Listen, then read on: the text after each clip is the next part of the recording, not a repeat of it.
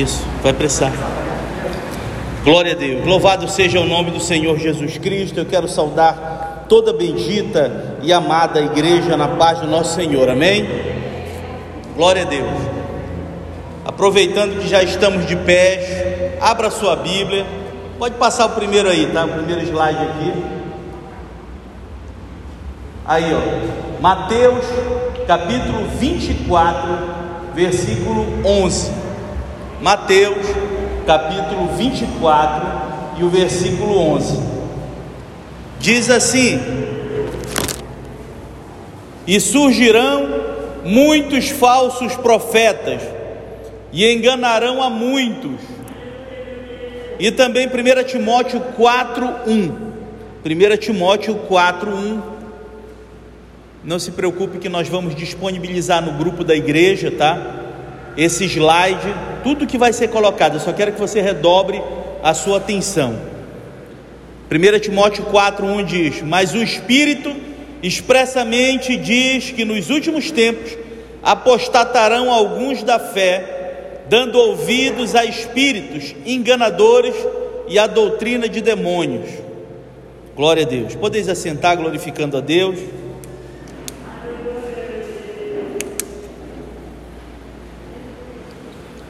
Pode passar o primeiro aí. As igrejas protestantes, elas se dividem em três ramificações, tá? Três.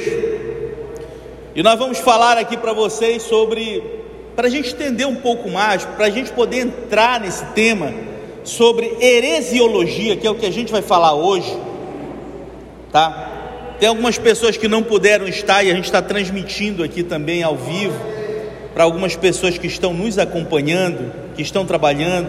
Então a gente tem a preocupação tanto de quem está perto quanto quem está longe, né, para acompanhar os nossos estudos. E aqui nós temos basicamente três ramificações. A primeira delas são as tradicionais ou históricas, que são aquelas que se originaram na reforma protestante ou bem próximo dela. São as igrejas bem mais antigas como a luterana, presbiteriana, anglicana, batista, metodista, essas são chamadas de tradicionais ou igrejas históricas. Nós temos as igrejas pentecostais, como a Assembleia de Deus, e nós temos as neopentecostais, são as que surgiram de um tempo para cá e que têm costumes diferentes das nossas. Pode avançar um pouco. Aqui algumas delas pra, com as datas de criação para vocês entenderem um pouco, né?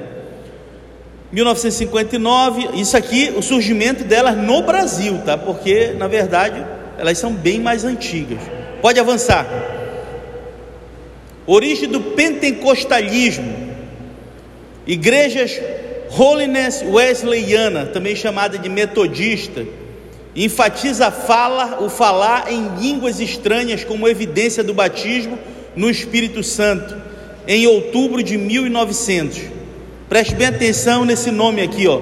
William Seymour tornou-se o, líder de uma missão no número 312 da Rua Azusa. Já ouviram falar? Rua Azusa, em Los Angeles, no ano de 1906. Falar em línguas se tornou comum nessa missão. Pode-se dizer que a missão da Rua Azul é a mãe do pentecostalismo mundial. Essa missão chamava-se Missão Apostólica da Fé. Este nome durou até 1914, quando foi mudado para Assembleia de Deus.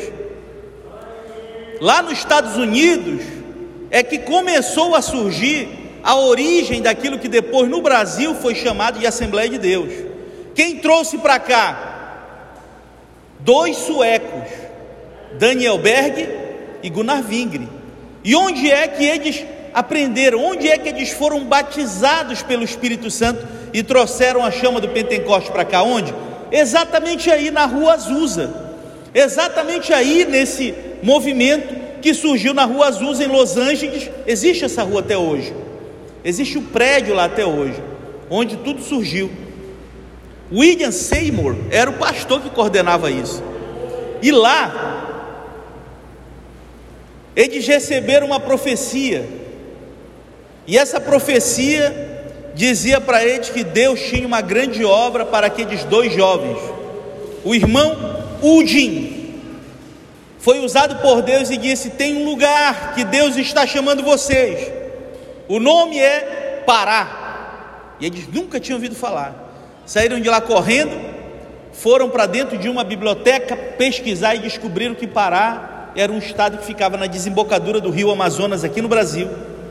Nem pensaram duas vezes, entraram no navio e vieram para cá, e aqui chegaram em junho de 1911, quando começa, quando inicia a Assembleia de Deus no Brasil, ok? No primeiro ano, foi chamado de Missão Apostólica da Fé, era o primeiro nome. Só foi mudado para Assembleia de Deus no ano de 1914, ok? A partir de lá, a Assembleia de Deus se espalhou de uma maneira meteórica. Hoje é a maior igreja do Brasil, de longe a maior. São mais de 42 milhões de fiéis em todo o Brasil.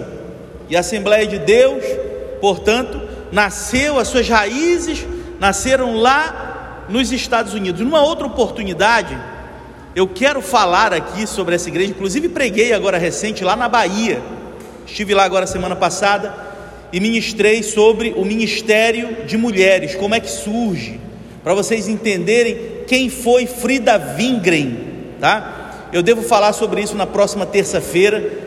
Não faltem, tá? Nessas, nessas, nessas duas terça-feiras, nessa e na outra, nós vamos falar só sobre isso, sobre heresiologia. Eu estou fazendo um apanhado histórico aqui para a gente poder adentrar. Pode avançar aí um pouquinho? Olha, o pentecostalismo no Brasil, ele se divide em três grupos distintos que surgiram em três épocas diferentes. Existem os pentecostais históricos que surgiram na primeira década deste século, que é a Assembleia de Deus, por exemplo, a congregação cristã no Brasil, que surgiu também nesse período.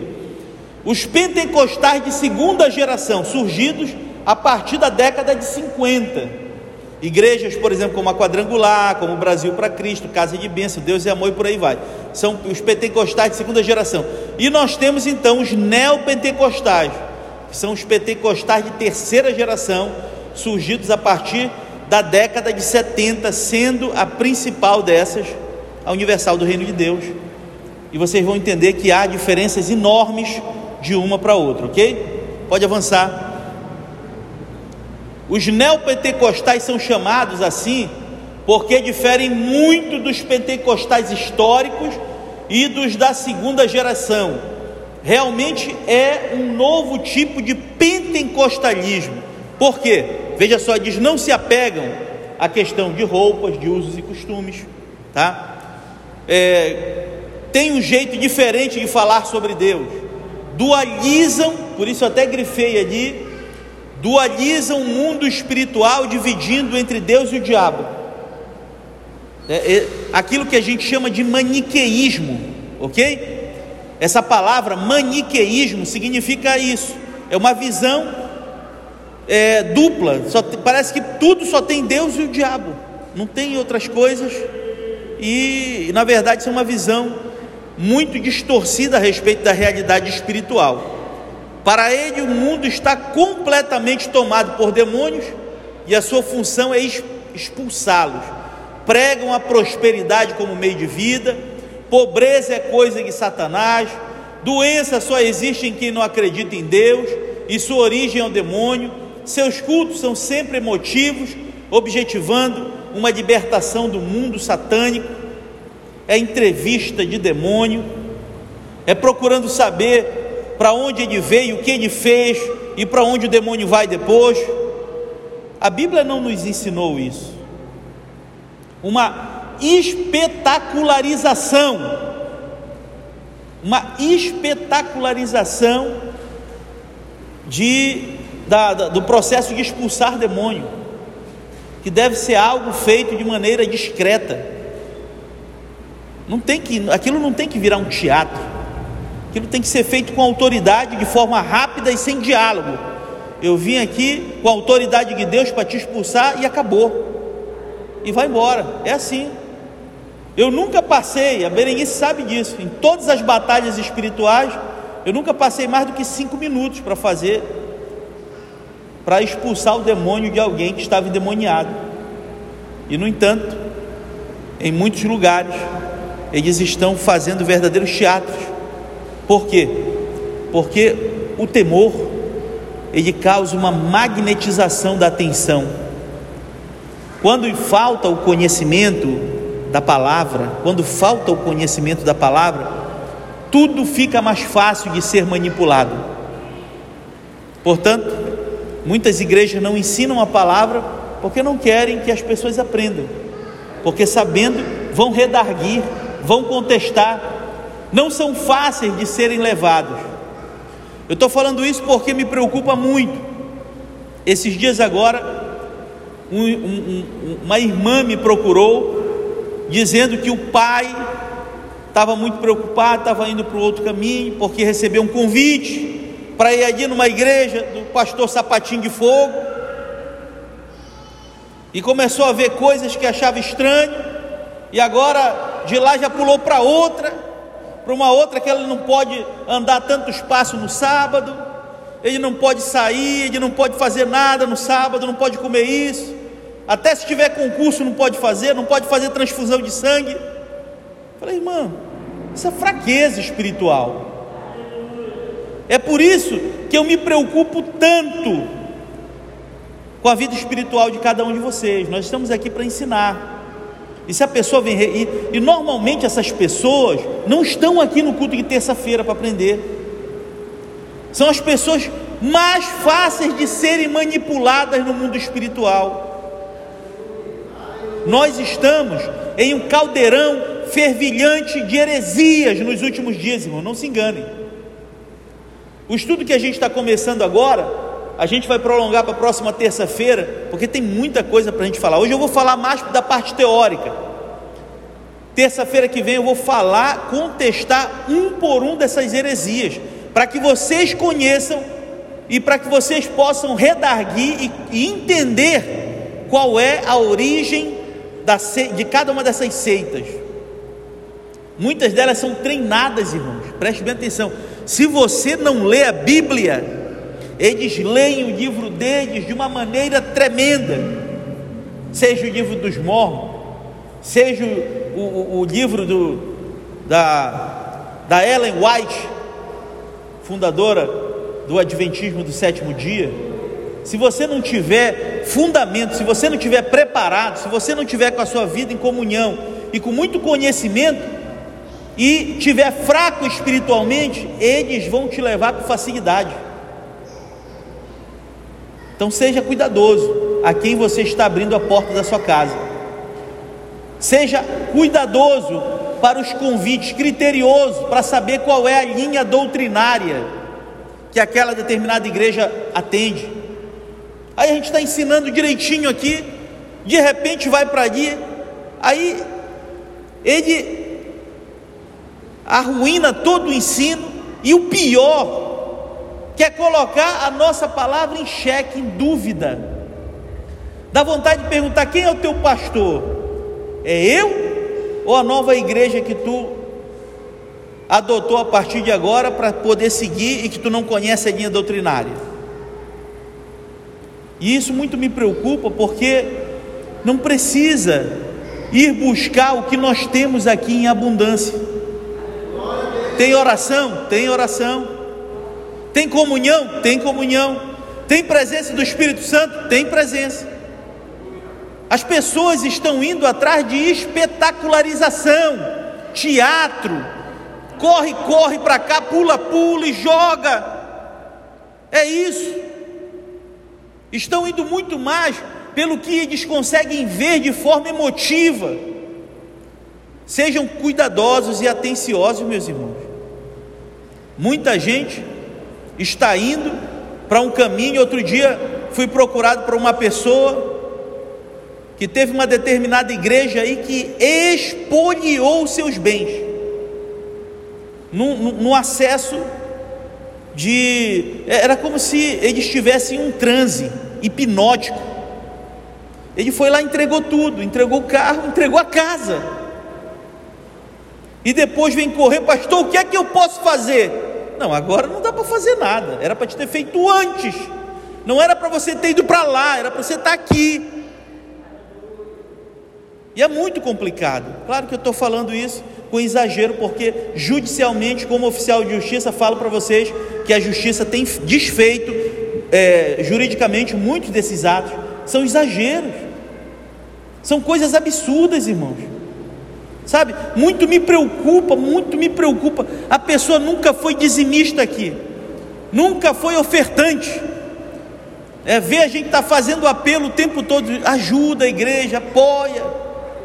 Aqui não ajuda absolutamente nada, mas quando vai para lá, parece que abre, vira o bolso, os caras conseguem tirar, eu não sei com que hipnose é essa que se realiza. Então, meu irmão, sejamos cuidadosos. O trecho que nós lemos lá no, no início diz que muitos apostatarão da fé, seguindo doutrinas de enganadores enganadores, e o mundo está cheio de enganadores. enganador, meu irmão, quem pode pegar um pouquinho de água só. Enganadores, eles estão em todo lugar. Eles estão em todo lugar. Ontem mesmo, ontem mesmo eu conversava com uma pessoa que me ligou, uma pessoa formada em direito, mas aqueles cinco minutos de besta, é, meu irmão, eu digo assim: se você deixar o estelionatário falar, ele esvazia o teu bolso, ele hipnotiza as pessoas. É, o estelionatário ligou para essa pessoa, fingiu que era uma instituição bancária e que precisava fazer um depósito para conseguir um empréstimo de 37 mil. E ele foi se virar, ainda conseguiu ainda dois empréstimos de agiota até dar 4.500 depositou na conta física e me conhecendo, sabendo que eu trabalho na justiça, estou ao lado dele, não quis me consultar. Sabe por que existe? Desculpa a palavra, tá? Sabe por que existe o otário? Ele existe porque ele sempre acha que vai se dar melhor do que o outro. Você entendeu? O juro estava, obrigado. O juro estava eh, muito baixinho, fora de mercado, já era para desconfiar ali. E por que não consultou? Não existe empréstimo que você tem que antecipar algo para poder pegar. Não tem isso, não existe. Empréstimo é empréstimo. E muito menos depositar em nome de pessoa jurídica e por Pix ainda, meu Deus. Assim parece que é um estalo, sabe? E quando a pessoa está nesse transe hipnótico, ele faz qualquer coisa. E acreditem, muitas pessoas que estão dentro de entre aspas, igrejas estão hipnotizando pessoas. Estou falando isso aqui porque estou falando isso, irmãos. Eu não vivo de trabalho, eu não recebo nada de igreja. Pelo contrário, a minha vida tem sido dedicada para ajudar a Igreja Assembleia de Deus Zona Norte. Há 22 anos eu faço isso. O que a gente tem conseguido aqui mal está dando para a gente pagar energia, para a gente pagar o que é necessário mesmo. E quando não dá, todo mês eu tenho que completar. E eu completo com todo o amor. Fora o meu dízimo que eu pago lá. Eu sou dizimista desde que eu vim para cá. Nunca deixei de pagar meu dízimo. Nunca. Nunca. E tudo que eu faço é com o resto que me sobra, com os outros 90%. E tenho sido fiel e Deus não tem deixado faltar, irmão. Só quem é dizimista sabe desse grande mistério. Deus não deixa faltar, é incrível. Agora, eu comparo, é, parece, coloquei até um, um, um, vídeo do pastor André Câmara esses dias agora, é, lá no nosso grupo da, da Getsemane, que falava sobre a porção divina, não é verdade? Tudo que envolve, tudo que é feitura da parte de Deus, ele separa a parte dele, a porção divina fez o Éden e disse: Olha, desta árvore não comerás. É a minha parte, não toca aqui. Não é verdade? Fez o tabernáculo e disse: Olha, todo pode aproveitar e ser abençoado, mas essa parte depois, depois aqui da cortina não pode. É o Santíssimo, do, o Santo dos Santos, ou o Santíssimo lugar. É meu, só entre eu e uma vez por ano somente o sacerdote. A mesma coisa, o dízimo também. Toma, eu te dou 90% para tu administrar. Essa parte aqui é minha.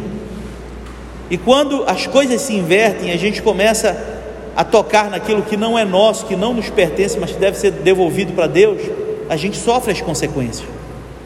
Eu tenho alertado bastante para que nós sejamos cuidadosos, porque assim como ele multiplicou aquele que tinha cinco talentos e fez dobrar para dez, ele também jogou fora aquele que tinha apenas um talento, enterrou e nada fez, e nada produziu, e nada multiplicou. E quando o Senhor voltou, ele tirou o único talento e disse: Está aqui, olha, com medo de ti, enterrei meu talento para esperar quando tu voltares, porque sei que és homem que, de coração duro, que colhes onde não ceifaste, onde não plantaste.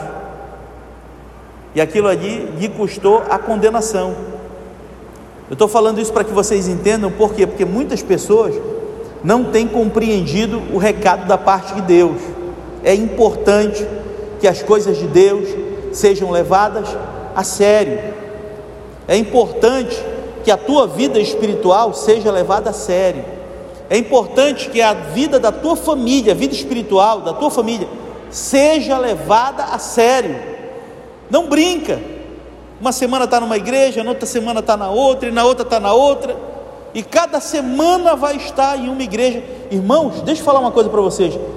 Isso, eu, eu vi um dia desse, uma pessoa que morreu, e na hora de velar o corpo, ninguém sabia, e não tinha, quem, é, onde é que vai velar? Não sei, não sei. Aí jogava para aquele pastor, não, ela só passou por aqui uma semana joga para o outro. Não, não, não, ela nunca foi membro daqui. Fica um negócio difícil até na morte, cria embaraço, para você ter uma ideia. Então, crie raízes, irmãos, isso é importante. Criar raiz, e quando eu falo criar raiz, o que é isso? É compreender que eu não vou por causa de uma besteirinha, ah, por causa de um, o pastor falou uma coisa que não me agradou no púlpito, vou sair da igreja. Que isso? Que tipo de fé é essa? Ah, eu não fui com a cara da irmã, ela entrou com a cara feia me olhando, não quero mais ir para essa igreja. Que tipo de alicerce é esse? Então, meus irmãos, eu estou dizendo isso para vocês, por quê? Porque a comunhão que você tem aqui dentro, não é claro só com, com, com seu pastor, com seu irmão, tem que ter essa comunhão, mas a principal é com Deus. E quando alguém deixa de lado, abandona, vira as costas, e não está virando a costa para aqueles irmãos, está virando a costa para quem? Para Deus. E nesse meio, muitas heresias vão surgindo. E acreditem, muitos estão saindo das nossas igrejas por causa de ventos de heresia. Esses dias agora, uma pessoa ligou para mim, um novo convertido, de uma outra igreja aí, e perguntava, pastor, o Senhor não fala, não ensina sobre é, o arrebatamento da igreja que vai acontecer antes da grande tribulação? Pois é, porque eu vi um vídeo na internet. Cuidado, quando começou, que ele me falou isso, eu digo, irmão, pare, eu não vou nem continuar, porque o que tem de 171 na internet pregando contra dízimo, o cara não é dizimista, nunca dizimou nada, não sabe qual é o mistério, mas prega contra dízimo. Nunca dirigiu uma igreja, prega contra dízimo. Quer se achar com autoridade para vir contestar pastor. Pessoas que pegam trechos da Bíblia isolados, nunca leram, não tem vida de comunhão, quer vir dar aula para pastor. Sejamos cautelosos, irmão. Por isso o ensinamento é tão, tão, tão importante. Cuidado a quem você tem dado ouvido. Um dia desse eu vi alguém pregando aí, ah, porque eu, o, eu, sou, eu sou batizado com o Espírito Santo. É mesmo? É porque eu faço boas obras. Eu vi um, um, um professor falando no YouTube, e ele diz que se eu faço boas obras, esse é o verdadeiro sentido do Espírito Santo na minha vida. Falei, parabéns, irmão. Você está muito bem de Bíblia, viu? Está muito bem alicerçado a respeito da manifestação do Espírito Santo. ali em Atos, quando disse: Então vi línguas como repartidas, descendo sobre aquele povo, manifestação, e começaram a falar em outras línguas, e foi uma manifestação tremenda do Espírito Santo. Esse é o principal sinal, falar em línguas estranhas, coisa que nós temos visto pouco a igreja buscar atualmente. Nós somos uma igreja pentecostal ou seja, que nasceu no Pentecoste, que nasceu no fogo, e no fogo ela deve continuar fogo do Espírito Santo. Isso deve ser estimulado nos nossos filhos, isso deve ser estimulado na nossa família, isso deve ser estimulado na nossa casa. O batismo com o Espírito Santo deve ser estimulado para as crianças. Busque a Deus, ore a Deus. E quando você sentir a presença do Espírito Santo, não te contenha, deixa o Espírito Santo te usar, e você vai ser batizado e sentir a manifestação do Espírito Santo. Falar em outras línguas é a principal manifestação do Espírito Santo na vida do ser humano. E muitas heresias estão se infiltrando nesse meio. Pode avançar. Aqui, pode avançar mais uma aí. Heresia, o que significa? É um ensino ou linha de pensamento contrária ou diferente de um credo religioso ou sistema doutrinal. Na igreja primitiva, a palavra heresia significava ensino isolado que causava separação do cristianismo ortodoxo. Nos dias atuais, heresia é entendida como ensinamento falso e prejudicial à fé dos fiéis e também causa facções distintas dentro da igreja. Portanto, escolher uma postura diferente da assumida por uma doutrina oficial, negar seus princípios e dogmas constitui uma heresia.